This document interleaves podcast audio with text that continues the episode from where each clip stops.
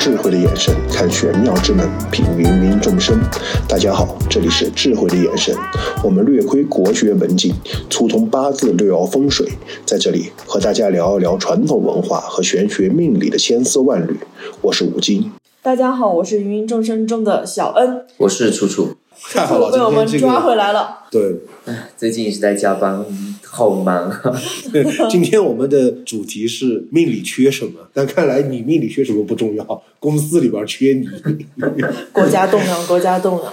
那今天我们聚在一起呢，其实是因为新年我和五金哥我们俩都是犯太岁之人，所以今天我们聚在一起是为了躲星。老了还是害怕那个太岁，躲什么太岁都有我。我怎么觉着我都被拿捏了？今天你之所以选了今天这个主题，就是因为这两天我就遇到一件特别有意思的事儿，就是刚刚收假，然后我就去给客户看风水。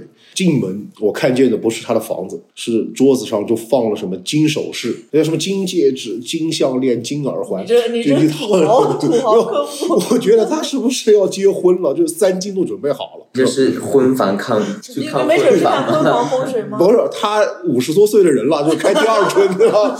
然后我就去问我说：“哎，你买那么多金首饰是干嘛？”他说他前两天就让朋友给他看了一下八字，然后朋朋友说他命里边缺金，嗯，很着急，就花了大几万买了那么多一堆东西。但是我觉得没有楚楚看到那个手镯柜啊，对对对，有一次出手出手看到那个你看的是九万以上的，这不是一般人能买得起的。我也想买个素金手镯，这个大我适合买这些素金手镯。就大家都觉得自己命里缺金，金是钱的。但是其实这个话题的话，我觉得有必要说一句。我们在有的时候去算命也好，算八字也好，就会，被利用。这个没没没，你听我说完，嗯就是他不是买了金手饰就没事儿了，你知道吧？后面我就觉得很奇怪。要了一下他的八字，我看了一下，关键是他从他的喜用神的取用来看，他命里边确实没有金，但是金不是他的用神，那是他的用神是木，他买了一堆金克了木，对对对，这也是我想说的，就是有的时候我们就会缺什么买什么，然后突然发现不是的时候，你会不会觉得是自己可能脑子里边缺水了，然后被忽悠 就？是经常我们经常听到别人说嘛，就说哎你你是命里缺什么，你是什么命对吧？但是实际上按照八字的理论来说，我们一般说八字要补什么，它不是看你五行缺什么，是看你的用神。你用神是什么，我们补什么。哎，你这个太专业了，什么用神？这是什么东西？到底什么是用神？用神是我们八字的一个专业术语。所谓用神，就是只用于补救我们八字不足的那个地方的天干或者地支，就是对我们整个八字命局可以起到补偏救弊作用的一些某个或者某两个五行。和这个用神相对的是什么？是忌神。嗯，有有用就有忌，对，有用就有忌，就是像刚我那个客户，他的用神是金，哦，不是，他的用神是木，然哎，后不是缺金吗？有他，但是他命里确实缺金，但他用神是木，你知道吧？那相对来说，他买那么多就破坏了这个平衡。对，就是他买了忌神，他买了忌神回家，就买了个忌神，把用神挡在外边了，就请了个仇人回家。就什么是忌神？就刚刚说的，就是你命里的仇人，他是和用神相对的意思，是破坏命命局原有平衡或者流通的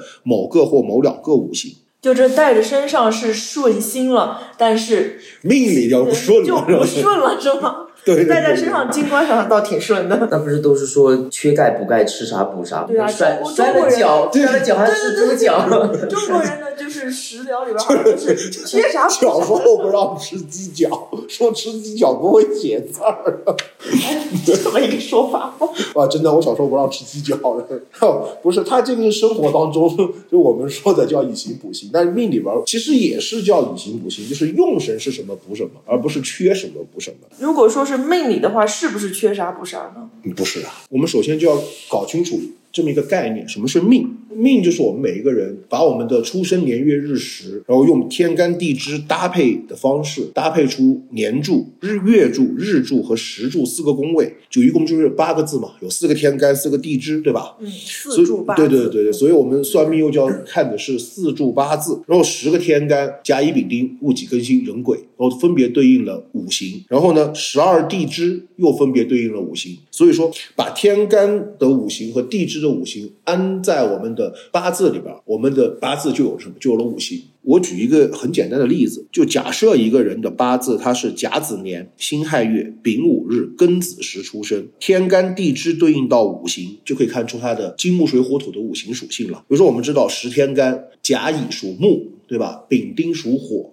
戊己属土，庚辛属金，壬癸属水。那这个是天干的属性。然后十二地支呢，就像你看，我们是寅卯属木，到了辰属土，巳午属火，未属土，到了申酉属金。戌属土，亥子又属水，丑属土，就每个字它有不同属性。那我们看这个人的八字就可以看出来，他的如果五行对应到天干地支上，就是什么？就是木水年、金水月、火火日、金水石的，他的五行生生日是这样子那。这个人的命局里边就是没有没有土，对，对就没有土。土对对，我们来看就觉得，那我们他肯定要吃土 了。对对，如果他缺啥补啥，那最好的方法就是不要吃饭了，吃点土，对吧？但是我们怎么看一个八字，它缺什么，还是要会回归到我们中国最传统的那我有个思想。误区，就是是不是命中要有金木水火土五行才算是一个好命呢？不是，我们不能这么看。我们讲一个命，它好不好，我们是要回归到我们中华传统的一个哲学思维和思想领域来看。就我们中国一直的传统认为，追求什么是叫中庸思想，就是追求好的事物是一个平衡和综合流通的一个状态。这个跟命命局是一样的，好的命局它一定是平衡的、综合的、流通的，它不是说少哪个就不好。而是五行之间有的那几个五行之间力量是均衡的，它之间是一个相生的关系。哎，但是呢，我们绝大多数人是不是命局都不平衡、都不中和的？对啊，就我们都是普通人，我们都有在命理学上说叫吉凶毁令嘛。大部分人的命都是我们叫有病，病它这个病就是不平衡、不不中和的一种状态，所以就需要药来医。这个药就是我们的用神，就是有一部很有名的八字命理的经典书叫《五言独步》，它里边就说了嘛：有病方为贵，无伤不是奇。格中若去病，财路喜相随。真正真的是有病的命格，有了用神去把这个病治好了，命才是好命、贵命。啊、啊，就有病挺正常的，你治好了就行。对对 对，就正常嘛。我们吃五谷杂粮，谁还没个病呢？哦，那我生病了，那我的用神是什么，药就是什么，对吧？对对对，那我要是用神是金，我是不是买个金手镯我就可以九万块那个 是吧？事实上，我们命里边最好的药是流年大运的天干地支补进来，因为它是天地之气用到我们的生命里边来的，所以说最最有用的。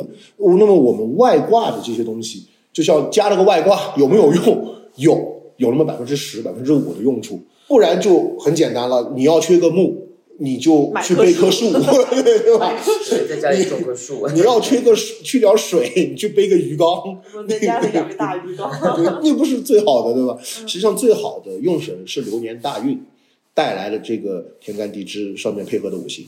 哎，那说到这儿，五金哥，我得给你出道题，来，我给你看一下这个八字，你帮我看一下这个八字，如果白嫖用神，没白嫖，没白嫖，节目里边算命，现场算一个是吧？这个八字我应该如何去找他的用神呢？这个八字的用神是金嘛？哎，你怎么看出来的呢？还想学吗？是哪里有金？要说怎么找用神，就要先把身强身弱聊清楚。说到这个，我倒是听说过一个说法，说八字硬的人其实就是身强，对吗？这命硬，对对对硬，那我是不是命不硬？我听说我身弱。我倒听说我身强。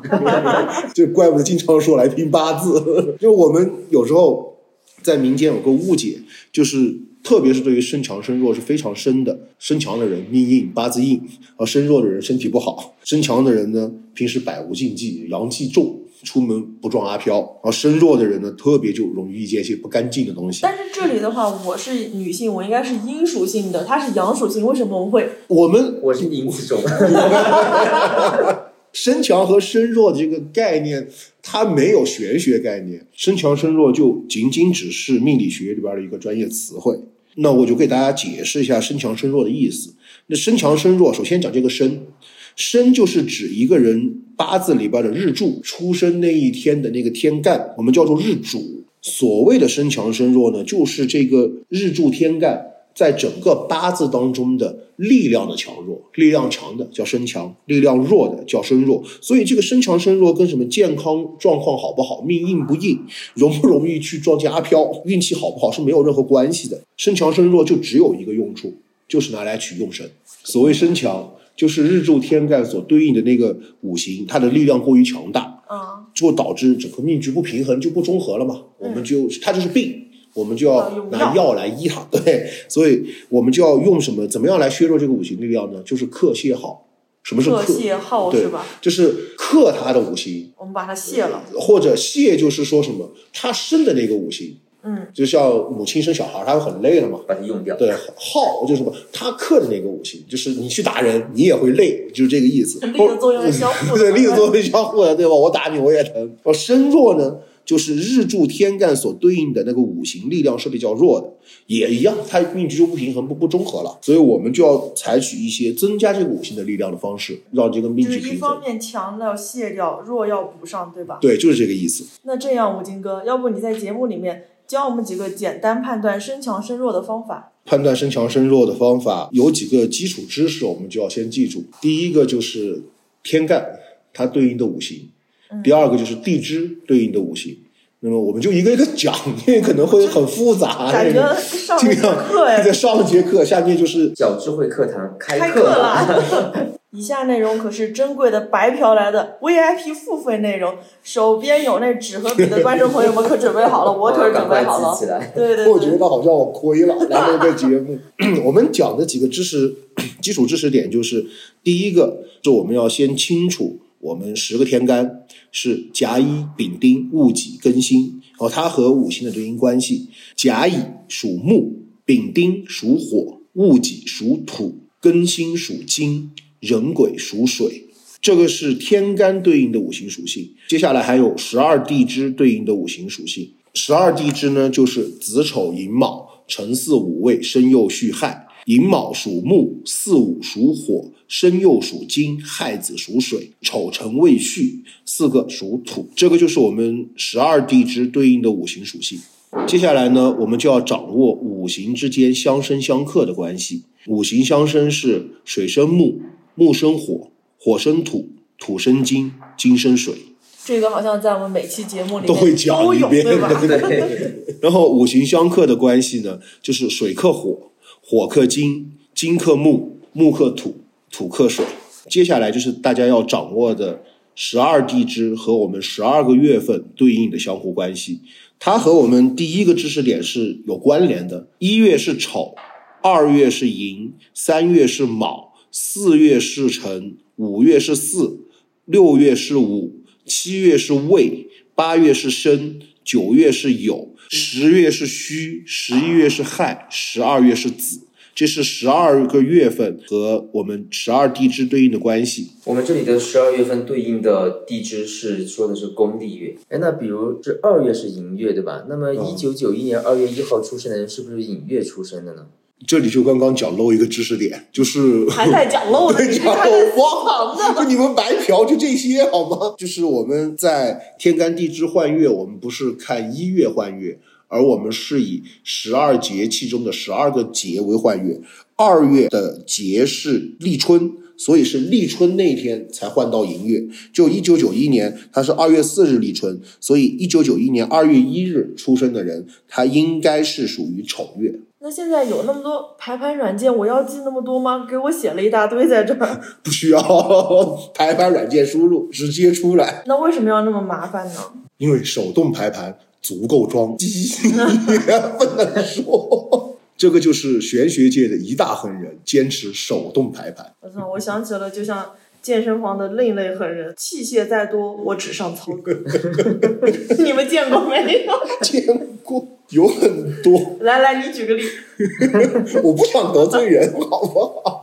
这个节目需要存在，不能被封。我记得你上次跟我说你见过一个狠人，就是穿着再热他都穿羽绒服训练，是吗？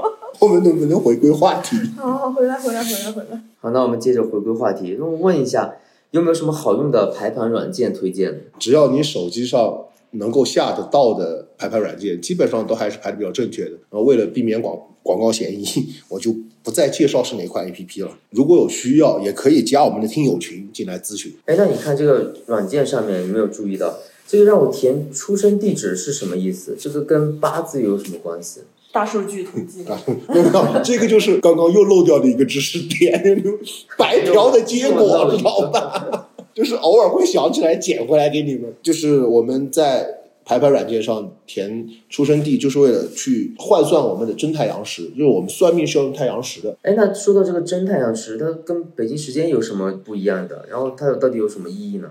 那我的理解是不是就我们像分着时区，像我们对对对，有时差这个？我们时区怎么来的？嗯我们时区就是按照经度分的嘛，东八区、哦东西区这样子。我现在不在北京时间，我们不在北京时间我们只实际上是以北京时间来统计我们的全对对，国时间。我们要清楚我们在命理里边，我们的时间式的计算的标准是什么？是太阳直射南北回归线之间的那个点的角度，就是我们的地球的赤道和地球围绕太阳公转的一个黄道形成的一个夹角，我们叫黄赤交角。这个黄赤交角实际上就是我们的。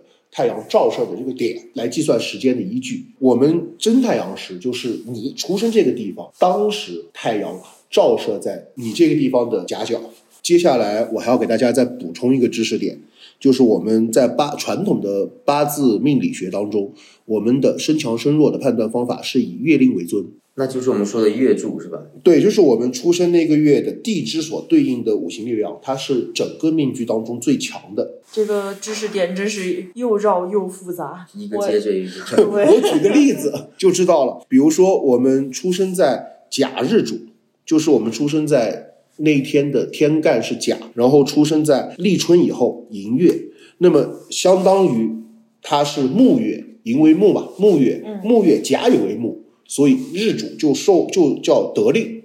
我们叫得了月令的力量，它力量是很强的。这样一种情况，我们在术语里边叫得令，就是我们的日柱的天干所代表的这个五行，生在了跟它同五行的那一个地支月，或者生它的那个五行的地支月。就比如说甲木生在了木月，或者生在了水月，嗯，它的力量是非常强的，我们叫得力。就是它就是身强很强是吧？没有，也不能这么判断。它有一个很简单的判断依据，有两种情况。第一个叫日主得力，就是我们日柱的那个天干生在了跟它相同五行地支的月份，或者生它的那个五行的地支月份，我们叫得令。第一种情况，得令的情况下呢，它八字其他天干五行有一个以上。日和日柱天干同五行，或者生日柱天干五行，然后同时地支要有一个以上和日柱天干同五行，或者生日柱天干五行的，判断为生强；反之则为生弱。第二种情况就是，如果日主不得令，就是他出生的那一天的日柱的天干五行是被他出生的那个月的地支天干五行所克。或者所泄所耗的，哦，叫不得令。日主不得令的情况下呢，八字中其他天干有一个以上和日柱天干同五行，或者生日柱天干五行的，同时地支有两个以上和日柱天干同五行，或者生日日柱天干五行的，判断为身强；反之则为身弱。叔叔为什么那么懵？你听懂了吗？啊，这个这个我本来就知道啊。因为我刚刚讲了个啥？没有你，你的受众面是观众朋友们，好吗？这个我是知道的。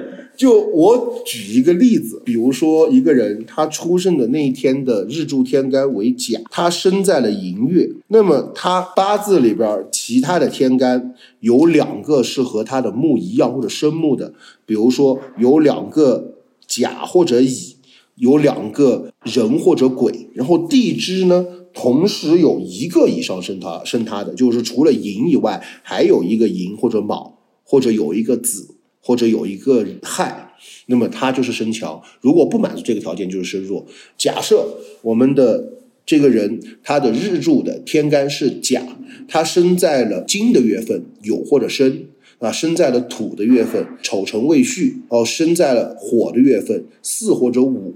生在了这几个月份的话，他如果八字中其他天干有一个以上是木，就比如说是甲乙或者是壬癸，哦地支里边有两个以上是寅或者卯，或者是子或者是亥，那么他就为身强，反之则为身弱。其实五金哥，你说了那么多，我想对你一说一句话，就要不你说人话，要不你就把它写成文档放到后边好吗？好的，我这都快写断了，也没记下形来。成形成文字，我们放在文后小文档里面。对对对，这知识点的话，还是传播出去吧。我们学会了怎么判断身强身弱的方法以后呢，就可以按照身强取克耗泄，身弱取身符的方式来取我们的用神了。这里的话，你可不可以用刚才我跟你这个八字，就现场给我们举个例子呢？那你刚刚给我的八字呢，就是甲午年癸未日壬申月戊戌时生的。那么我们就看他第一判断他得不得令。壬水日主日主为水，生在未为土，生在土月就是不得令。不得令我们要取的一个标准，天干至少有一个以上是要跟它同五行或者生它五行的，地支。要有两个以上是跟它同五行或者生它五行的。我们先看天干，天干只有一个癸是跟它同五行的一个满足条件。那么地支只有一个申是属金，金生水是生它五行的，地支只有一个，所以它是符合生弱条件的，所以它就是生弱。生弱呢，按照生符取用神，就是要取生它的五行或者跟它一样的五行，那么我们就取五行金为它的用神。当然，这里我要给各位听友一个提示，就这个方法只是一个简易的取用神方法，这个方法大概只适合百分之五十的八字，因为地支之间的力量还有受到刑冲迫害的特殊关系作用的影响。那么，什么是刑冲迫害呢？请出去好吗？听第一期节目讲得很清楚。我们第一期节目其实已经为大家介绍过了。我跟我师傅学取用神，而且取的精准是花了两年时间。我师傅也告诉我，其实学会取用神呢，已经可以断百分之八十的命了。大家呢也不用着急，有什么呢都可以向我们咨询，可以到我们的听友群是吧？加入啊，对对。可以去加我们听友群来讨论。其实说到这里的话，我个人觉得，一个好的命理师不应该只提出让人误解的名词。对，就比如说你缺什么得补什么。你看了人家的命，那么其实大多数来看命的人都是生活遭遇不顺呀，或者感情遭遇困惑的人，对吧？对除去那些让人不明所以的名词，我更觉得一个好的命理师应该帮人从这个阶段走出来，这个是不是？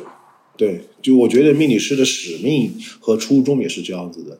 但是你知不知道，其实身强和身弱还不是被我们误误解的很深的一个词，还有什么补什么五行啊这些，就是都很简单。有一些听起来更吓人的词汇，对对对，特别是对于女性来说，克夫克子。对对对，克克夫这个词就特别吓人，但是实际上。克这个词也是被以讹传讹和被我们民间很多人误解的非常深的一个词，嗯算是最深的一个词啊。实际上，我们要讲克夫这个词吧，就要先解释一下克的含义。克在中国的古义里边，甚至在我们命理学里边的解释，叫做控制、管制、对战。和对抗的意思，而不是说我们电视剧里边看的是那个是一个男人娶了一个客户，的扫把星然，后七大姑八大姨就开始来打人。对，我们正常的就会把这个克和一个字儿联系在一起，叫死。就一旦一个女人克夫，就她可能会丧偶、守寡。我们这算不算就是破除部分封建迷信？对，这个就真是破除封建迷信的一个方法了。这个克呢，就是一个对抗的意思。嗯，所以我拿克夫来说，我们再看八字里边儿，我有一个食神叫做伤官。伤官的它在取向和定义上，它是表示什么？表示任性，不服约束。不服管教，呃有一些离离经叛道的意思。就是其实有一个人看电视剧里边有一个很有名的人，那个有有个角色吧，很有名的角色，那你倒说呀。对，就是小燕子。啊，小燕子实际上在他里面那个角色，他就是一个伤官很重的人，嗯就是离离经叛道。就是就是很叛逆啊，对对对对对这些对吧？那一个人的如果八字他里边伤官过旺的话，他就会展现出伤官的这个叛逆的一个性格出来。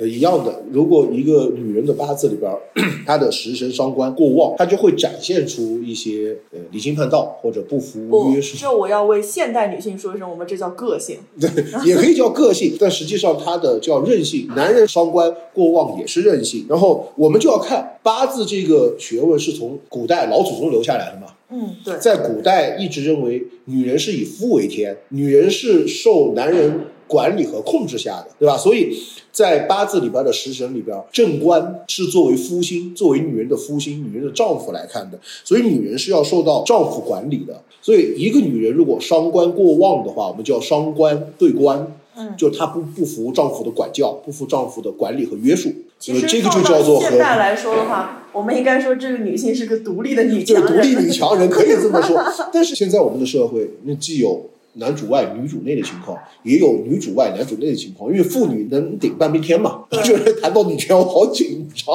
不用紧张，不用 紧张。其实这个东西都是仁者见仁，智者见智的。可能你的八字里面带了这个的话，代表你是一个个性很坚强的女性性对。但是有的时候这个东西会看到你的婚姻、感情生活，对不对？